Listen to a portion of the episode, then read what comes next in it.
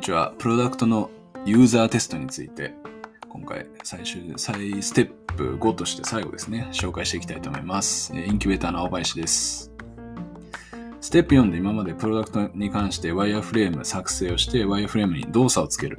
っていうのをやってきました。で、そしてその動作をですね、Figma 上で見れるっていうのを作成して、じゃあ最後、最終的にそれをユーザーに試してもらってテストをしていきます。で今回、まあ、このプロダクトのユーザーテストをする目的っていうのは2つあります。1つ目が人に必要とされないものを作るリスクを下げる。まあ、人が欲しいものを作ろう。で、そのためには、まあ、人が必要としてないものは作らないようにしようということですね。で、2つ目、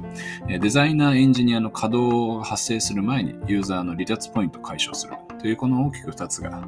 ユーザーテストをする目的になります。でプロダクプロダクトのユーザーテストの目的達成するためにヒアリングっていうのは下記7つのステップでやっていきます。1つ目、ヒアリングのユーザーを集める。2つ目、ユーザー情報をヒアリングする。3つ目、ユーザーテストの概要を説明する。4つ目、プロトタイプ。ワイヤーフレームを割ってもらう。5つ目、質問をする。6つ目、評価する。で、そして完了となります。で、これ順番に見ていきます。まず、ヒアリングユーザーを集める。こちらサービスの利用すると仮定しているターゲットユーザーというのを、えー考え、想定していますと。で、この、その想定しているユーザーというのを集めていくっていうとですね。で、集め方はま大きく2つ、無料と有料あります。無料の方法として、え課題を持っていそうな、まあここは友人ですね。自分の知り合いに依頼する。2つ目がアイデアに質問させてもらった人に再度依頼をする。で、3つ目 SNS、Twitter、Instagram で、えーまあ、課題を持ってそうな人を検索して課題を持っている人を探して自分でコンタクトを取るとか、で、ダイレクトメッセージして話すとか、っていうのをやっていく。で、またグループサービスっていうのがあるので、そこで課題を持っているそのグループの対象者に、えーアポイントを取って、ユーザーテストを依頼する。で、このグループ系のサービスっていうのは、まあ、初期からある mixi グループ、 mixi の中のグループとか、で、Facebook でもグループ機能あるので、Facebook のグループ。で、LINE も最近、LINE の中で、えーキートピックに合わせていろいろグループが作られているので、そこのグループに参加してみるとか、えーイエンタ。で、こっちはマッチングサービスですけども、ここで課題を持っていそうな人をマッチング相手として探すっていうのが考えられてきます。で、有料サービスだと、インタビューサービスっていうのが実際もそこであるので、ビザスクとかユーザーテストエクスプレス。これ両方国産のサービスですけども、ここでユーザーっていうのはお金払って探すことができるので、そういったものを利用してみてください。でじゃあ実際にじゃあ何人集めるとユーザーテスト、うん精度高くなるかっていうところで、もうここは結構5名のヒアリングを行うと、80%のインサイトが得られるっていうふうに言われているので、5名ユーザーテストをするようにしましょう。でまあ、でユーザーテストするんですけども、テストしている中で、えーこの辺、早速、まあ、なんですかね、フローで、えー初期のファースト画面で、どういうサービスかユーザーに認知されないとか、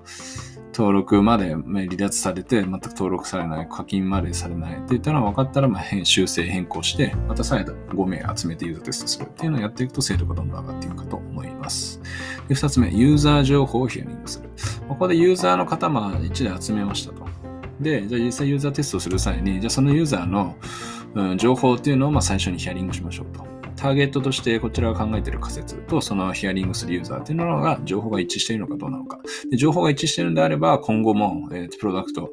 を作っていく中でいろいろヒアリングさせてもらったり、で、最終的にサービスが出た時に、実際に触ってもらえる課題を解決できそうなユーザーなのかっていうのを見極めて、えーこの初期の頃、もうサービスができてない頃からファンを作っていくっていうのはすごく大事になってくるかと思います。じゃあどういったユーザーヒアリング項目をしていくかっていうと、まあ、デモグラフィック、サイコグラフィックみたいな形で切り分けて見てみるといいと思います。ここはブログに相当数、えー項目、例を入れていたあるので、それ見てみてください。例えば、まあ、デモグラフィックだと名前、年齢、年収、業種、企業名、部署、役職、家族構成、未婚な既婚既婚の履歴、子供ありなし、居住地どこか。というのをざっと取ったりもします。で、サイコグラフィックだと趣味、えー思考、音楽や本雑誌、スポーツ、どんなの読んでるかとか、どういうスポーツしてるのが好きかとか、トレンドに対する興味関心、で、政治、経済、健康、テクノロジーとか、価値観、恋愛や家庭、えー仕事、お金。で、性格はインドアなの、大人なのとか、成長欲があるのとか、購買行動の判断基準。で、ウェブ記事見てから買う人なのか、口コミ一番重視する人なのかとか、雑誌を見て、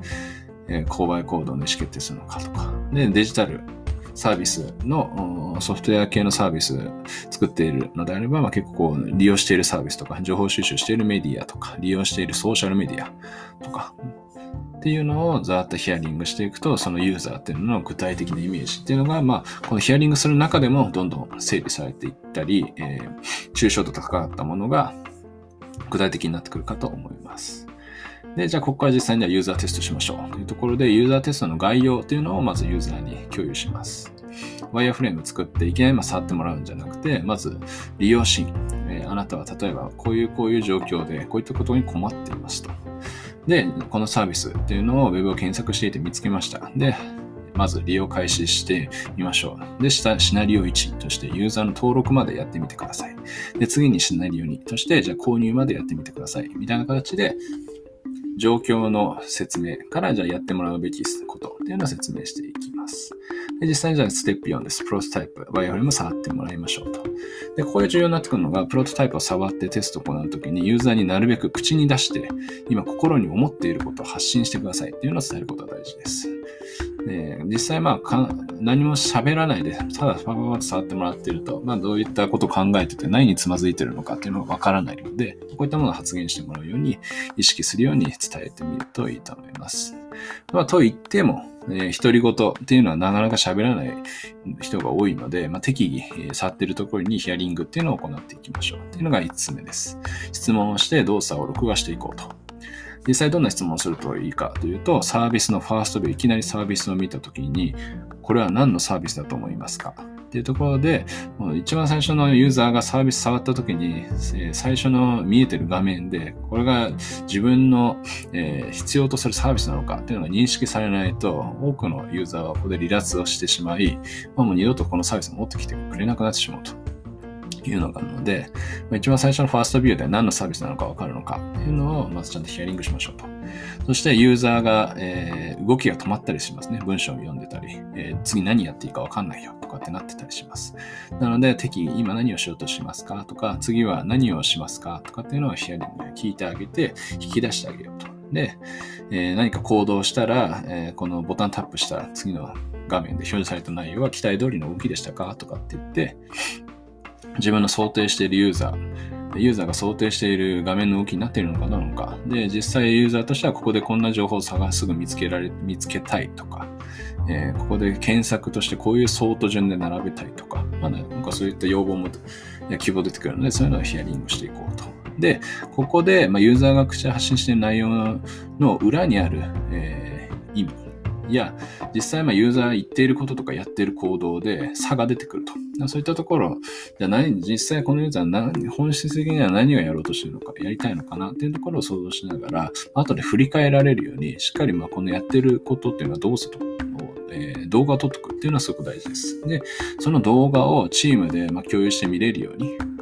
でここで見れるようにっていうのは、まあ、デザイナーさんとかエンジニアさんとか、まあ、特にデザイナーさんかもしれないですね。デザインに起こすときに。実際にユーザーがどういうので悩んでるとか、どういう動きしたかっていうのは、デザイン、画面の UI 作っていくときにもすごく参考になるので、動画撮っていくっていうのはすごいと思います。実際まあ、タベリの観察と実験みたいなブログの記事もあって、まあ、そこでどういうふうに動画がチーム共有してるかっていうのは事例もあるので、今日ブログも見てみてください。そして最後、評価をしましょうと。5名のユーザーテストを実施しました。実施して、じゃあ実際に課題点というのはどういうところに出てきたのかというのを整理して評価して、で改善していきましょうと。課題点はま大きく画面に関しての修正に関して大きく2つです。何をするかわからないポイントと操作方法がわからないポイント。この2つを中心に潰していきましょうと。何をするかわからないっていうところは、まあ本文、ラベル、フローっていうのがあって、本文だとまあ文章がわからないとか、ラベルだと、えー、ラベルが認識できないとか、フローだ、フローが、このフローがとよくわからないとか、画面の流れのフローですね、とかわからないとか。で操作方法に関しては、ナビゲーションの認識ができないとか、まあ、ステップですよね。会員登録するまでにこういうステップで登録完了しますよとかってよく書いてあるんですけど、まあ、そういったの全体のフローの中でじゃあ自分は今どこにいるのかっていうのを見えるようにしてあげると、まあ、会員登録完了率とか、ユーザーも迷わずに目的の動作を完了するっていうのがあるので、そういったナビゲーションをしっかりつけようとか、で、クリックタップエリアっていうのがよくわからないよとか、ボタンっていうのが想定の場所にないよとか、えアイコンっていうのが小さすぎて視認性が悪くて見つかんないよとか、まあ、こういったのが分かってくるので、そういったところをこのプロダクトのユーザーテストで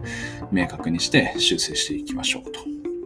で、この修正ポイントっていうのが見えてきたら、まあ次の順番で、えー、回収の工数が低いものを順に修正していくといいと思います。サービスが利用できないもの。まあ、これはもう致命的なので、なるべく早く直しましょう。サービスが利用しやすくなるもの。まあ、ここは2番目のレベルとして、えー、まあ、直せる工数と余裕があったら直していこうと。必須ではないがあったら便利みたいなのは、まあ最後のえー、もう本当に余裕があったら直す程度にしといて、まあ、まずはリリースとか改、一番目のサービスが利用できないみたいな重点ポイントをまず直していくといいと思います。で、この改善ポイントの発見とともに、実際にこのユーザーが触ってみたプロダクトをもとに、本当にこのサービスでお金を払ってこのサービス使うかっていうところですね。であと本当そのユーザーの課題に対して、このアプローチ、このプロダクトで自分の欲しいものとか欲しい情報とかっていうのを得られるのか。っていうのを、まあ、ダイレクトにユーザーに聞いてみて、ユーザーがどう感じるのか、どう思うのかっていうのはすごいフィードバックとして大事になってきます。なので、このユーザーテストをすることで、えー、人に必要とされないものを作ってしまうリスクっていうのを、えー、下げることができるので、すごく大事です。そして、ここで行ったテストの情報っていうのを動画で撮っておくと、デザイナーエンジニアの方にイメージを伝えられるし、で、ここでもう課題のポイントっていうのをえー、削っておくと、ユーザーの離脱ポイントを解消して、プロダクト出した時にスムーズにユーザーに会員登録とか購入まで進められるようになります。はい。なので、まあ、このユーザーテストっていうのがすごく大事なので、ぜひ、ユーズ、プロダクトいきなりですね、開発したりデザインする前にやってみてもらえるといいかなと思います。本日もありがとうございました。